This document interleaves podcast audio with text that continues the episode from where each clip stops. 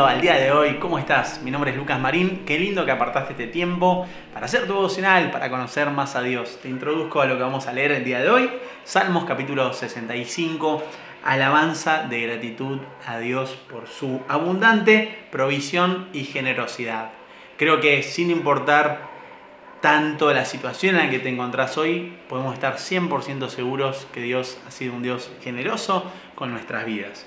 Luego Vamos a leer Daniel capítulo 7, la visión de las cuatro bestias. Y está la explicación de esa visión. Hay un paralelismo de esto con Apocalipsis.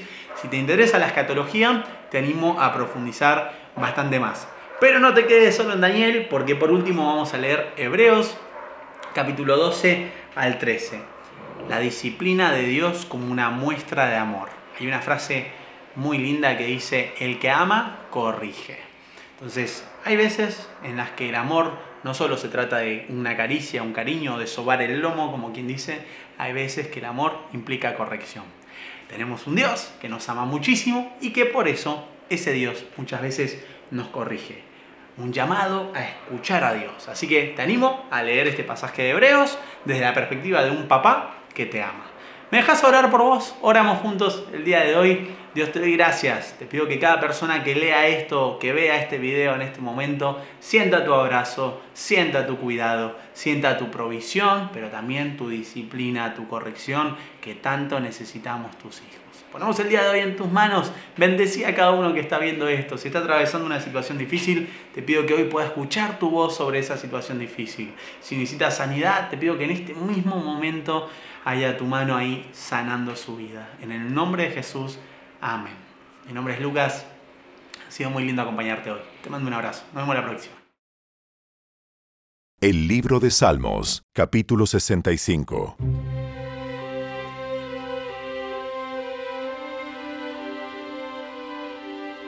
Qué poderosa alabanza, oh Dios, te pertenece en Sión cumpliremos los votos que te hemos hecho, porque tú respondes a nuestras oraciones. Todos nosotros tenemos que acudir a ti. Aunque nuestros pecados nos abruman, tú los perdonas todos. Cuánta alegría para los que escoges y acercas a ti, aquellos que viven en tus santos atrios. Qué festejos nos esperan dentro de tu santo templo.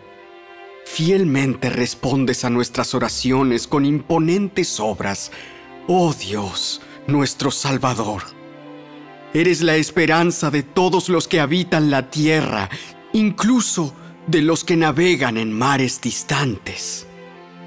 Con tu poder formaste las montañas y te armaste de una fuerza poderosa. Calmaste los océanos enfurecidos con sus impetuosas olas y silenciaste los gritos de las naciones. Los que viven en los extremos de la tierra quedan asombrados ante tus maravillas. Desde donde sale el sol hasta donde se pone, tú inspiras gritos de alegría. Cuidas la tierra y la riegas, la enriqueces y la haces fértil. El río de Dios tiene agua en abundancia proporciona una exuberante cosecha de grano, porque así ordenaste que fuera. Con lluvias empapas la tierra arada, disuelves los terrones y nivelas los surcos. Ablandas la tierra con aguaceros y bendices sus abundantes cultivos. Coronas el año con una copiosa cosecha, hasta los senderos más pisoteados desbordan de abundancia las praderas del desierto se convierten en buenos pastizales y las laderas de las colinas florecen de alegría.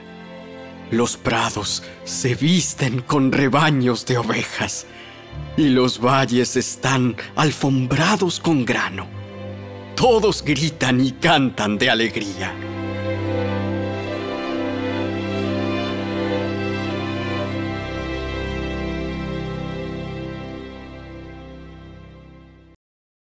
El libro de Daniel, capítulo 7. Anteriormente, durante el primer año del reinado de Belsasar en Babilonia, Daniel tuvo un sueño y vio visiones mientras estaba en su cama. Puso el sueño por escrito y esto es lo que vio. Esa noche, en mi visión, yo, Daniel, vi una tempestad que agitaba la superficie de un mar grande, con vientos fuertes soplando de todas direcciones. Del agua surgieron cuatro bestias enormes, cada una diferente de la otra. La primera bestia era como un león con alas de águila. Mientras yo observaba, le fueron arrancadas las alas y quedó de pie en el suelo sobre sus dos patas traseras, como un ser humano, y se le dio una mente humana. Luego vi a una segunda bestia que se parecía a un oso. Se levantó sobre uno de sus costados y llevaba tres costillas entre los dientes. Y oí una voz que le decía, Levántate, devora la carne de mucha gente. Después apareció la tercera de esas extrañas bestias y se parecía a un leopardo. Tenía cuatro alas de ave sobre la espalda y cuatro cabezas. A esta bestia se le dio gran autoridad. Luego, en mi visión de esa noche, vi a una cuarta bestia, aterradora, espantosa y muy fuerte. Devoraba y aplastaba a sus víctimas con enormes dientes de hierro y pisoteaba los restos bajo sus pies. Era diferente a las demás bestias y tenía diez cuernos. Mientras yo miraba los cuernos, surgió de pronto otro cuerno pequeño entre ellos. Tres de los primeros cuernos fueron arrancados de raíz para darle lugar al nuevo. Este cuerno pequeño tenía ojos que parecían humanos y una boca que presumía con arrogancia. Observé mientras colocaban unos tronos en su lugar y el anciano se sentó a juzgar. Su ropa era blanca como la nieve. Su cabello se parecía a la lana más pura. Se sentó sobre un trono ardiente con ruedas en llamas y un río de fuego brotaba de su presencia. Millones de ángeles le atendían. Muchos millones se pusieron de pie para servirle. Entonces comenzó la sesión del tribunal y se abrieron los libros.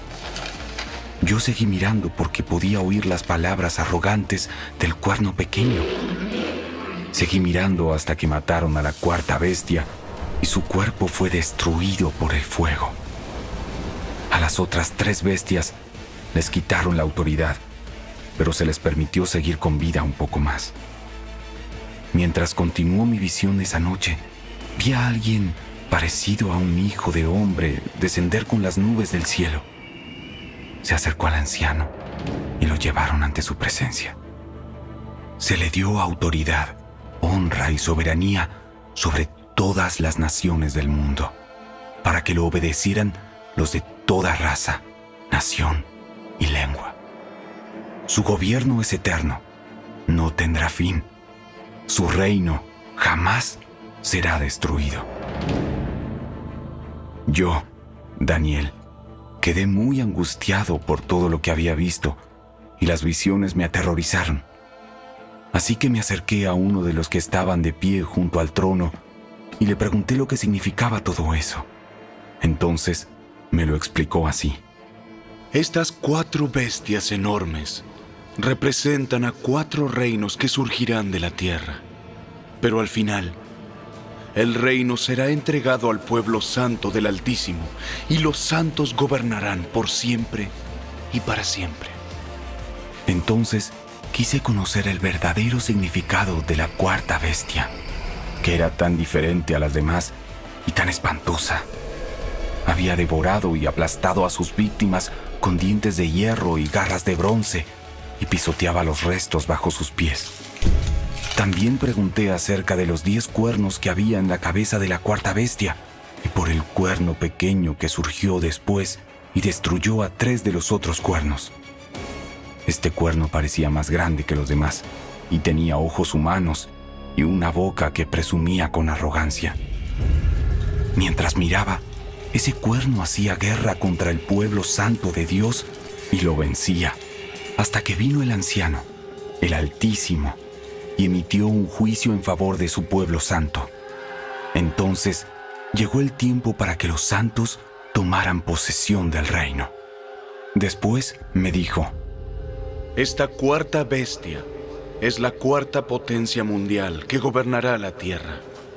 Será diferente a todas las demás. Devorará al mundo entero, pisoteando y aplastando todo lo que encuentre a su paso. Sus diez cuernos son diez reyes que gobernarán ese imperio. Luego surgirá otro rey, diferente a los otros diez, y someterá a tres de ellos.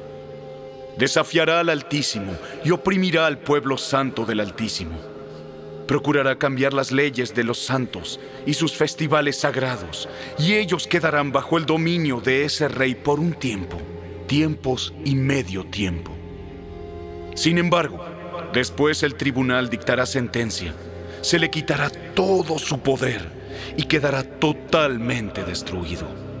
Entonces se dará al pueblo santo del Altísimo la soberanía, el poder y la grandeza de todos los reinos bajo el cielo. El reino del Altísimo permanecerá para siempre y todos los gobernantes le servirán y obedecerán. Aquí termina la visión. Yo, Daniel, estaba espantado por mis pensamientos y mi rostro estaba pálido de miedo, pero no le dije nada a nadie. La carta a los Hebreos, capítulo 12. Por lo tanto, ya que estamos rodeados por una enorme multitud de testigos de la vida de fe, quitémonos todo peso que nos impida correr especialmente el pecado que tan fácilmente nos hace tropezar, y corramos con perseverancia la carrera que Dios nos ha puesto por delante.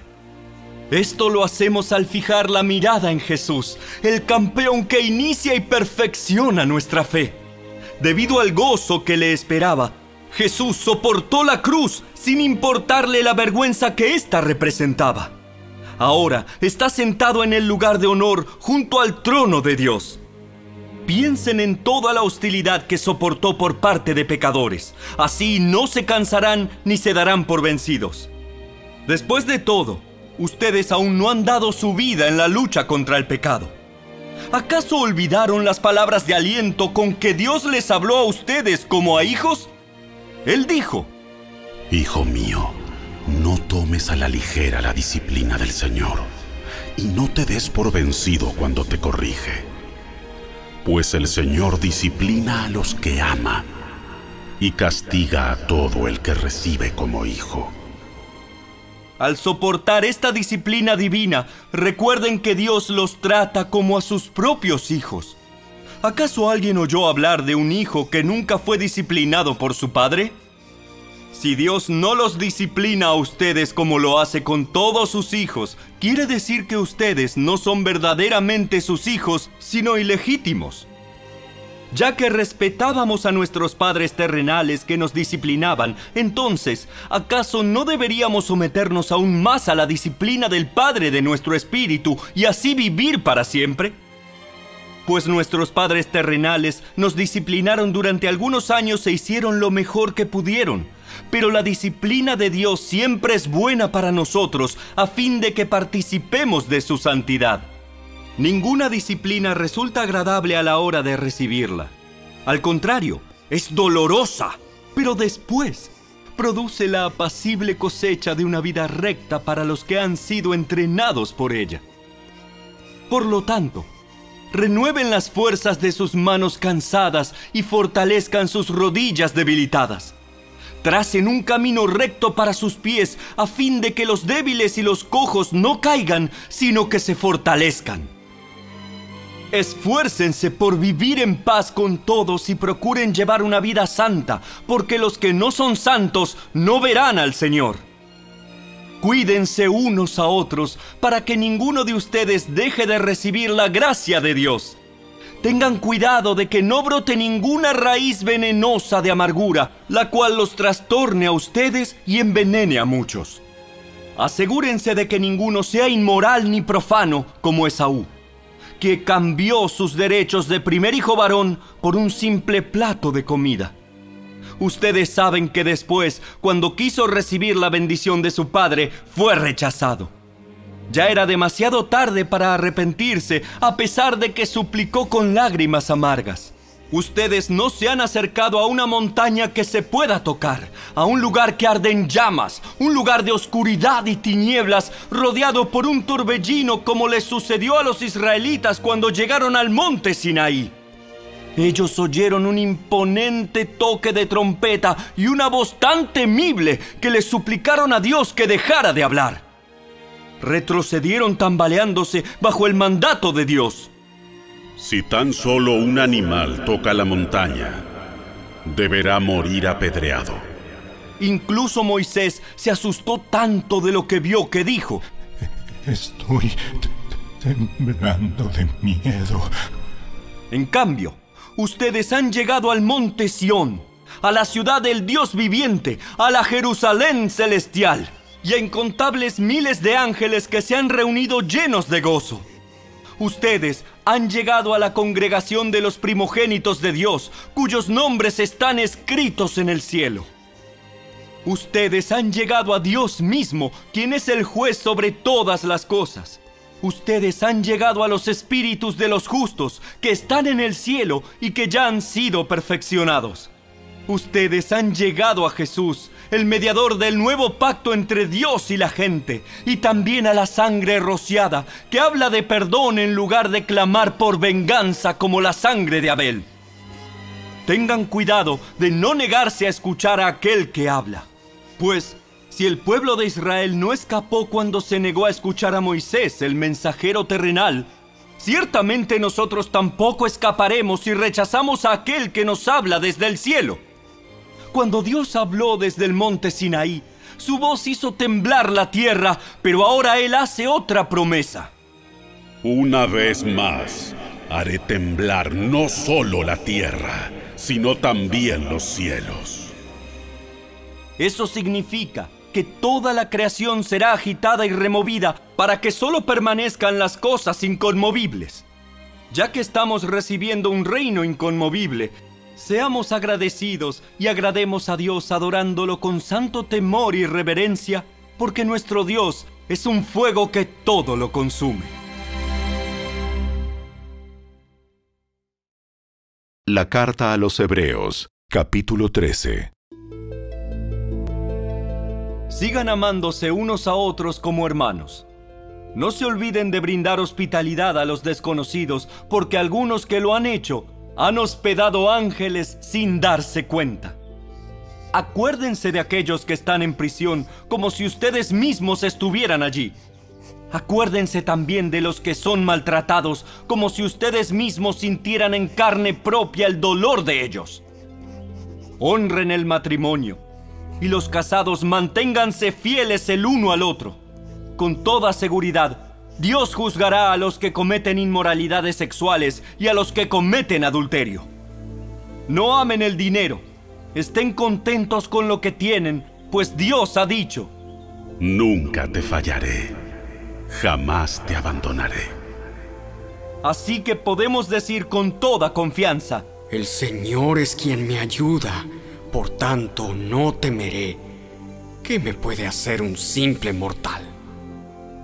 Acuérdense de los líderes que les enseñaron la palabra de Dios. Piensen en todo lo bueno que haya resultado de su vida y sigan el ejemplo de su fe. Jesucristo es el mismo ayer, hoy y siempre. Así que no se dejen cautivar por ideas nuevas y extrañas. Su fortaleza espiritual proviene de la gracia de Dios y no depende de reglas sobre los alimentos que de nada sirven a quienes las siguen tenemos un altar del cual los sacerdotes del tabernáculo no tienen derecho a comer. Bajo el sistema antiguo, el sumo sacerdote llevaba la sangre de los animales al lugar santo como sacrificio por el pecado, y los cuerpos de esos animales se quemaban fuera del campamento. De igual manera, Jesús sufrió y murió fuera de las puertas de la ciudad para hacer santo a su pueblo mediante su propia sangre. Entonces salgamos al encuentro de Jesús, fuera del campamento, y llevemos la deshonra que Él llevó. Pues este mundo no es nuestro hogar permanente. esperamos el hogar futuro. Por lo tanto, por medio de Jesús, ofrezcamos un sacrificio continuo de alabanza a Dios, mediante el cual proclamamos nuestra lealtad a su nombre. Y no se olviden de hacer el bien, ni de compartir lo que tienen con quienes pasan necesidad. Estos son los sacrificios que le agradan a Dios. Obedezcan a sus líderes espirituales y hagan lo que ellos dicen. Su tarea es cuidar el alma de ustedes y tienen que rendir cuentas a Dios. Denles motivos para que la hagan con alegría y no con dolor. Esto último ciertamente no los beneficiará a ustedes. Oren por nosotros, pues tenemos la conciencia limpia y deseamos comportarnos con integridad en todo lo que hacemos. Y oren especialmente para que pueda regresar a verlos pronto. Y ahora que el Dios de paz quien levantó de entre los muertos a nuestro Señor Jesús, el gran pastor de las ovejas, y que ratificó un pacto eterno con su sangre, los capacite con todo lo que necesiten para hacer su voluntad. Que Él produzca en ustedes, mediante el poder de Jesucristo, todo lo bueno que a Él le agrada. A Él sea toda la gloria por siempre y para siempre. Amén. Les ruego, amados hermanos, que hagan caso a lo que les escribí en esta breve exhortación. Quiero que sepan que nuestro hermano Timoteo ya salió de la cárcel. Si llega pronto, lo llevaré conmigo cuando vaya a verlos. Saluden a todos los líderes y a todos los creyentes que están allí. Los creyentes de Italia les envían sus saludos. Que la gracia de Dios sea con todos ustedes.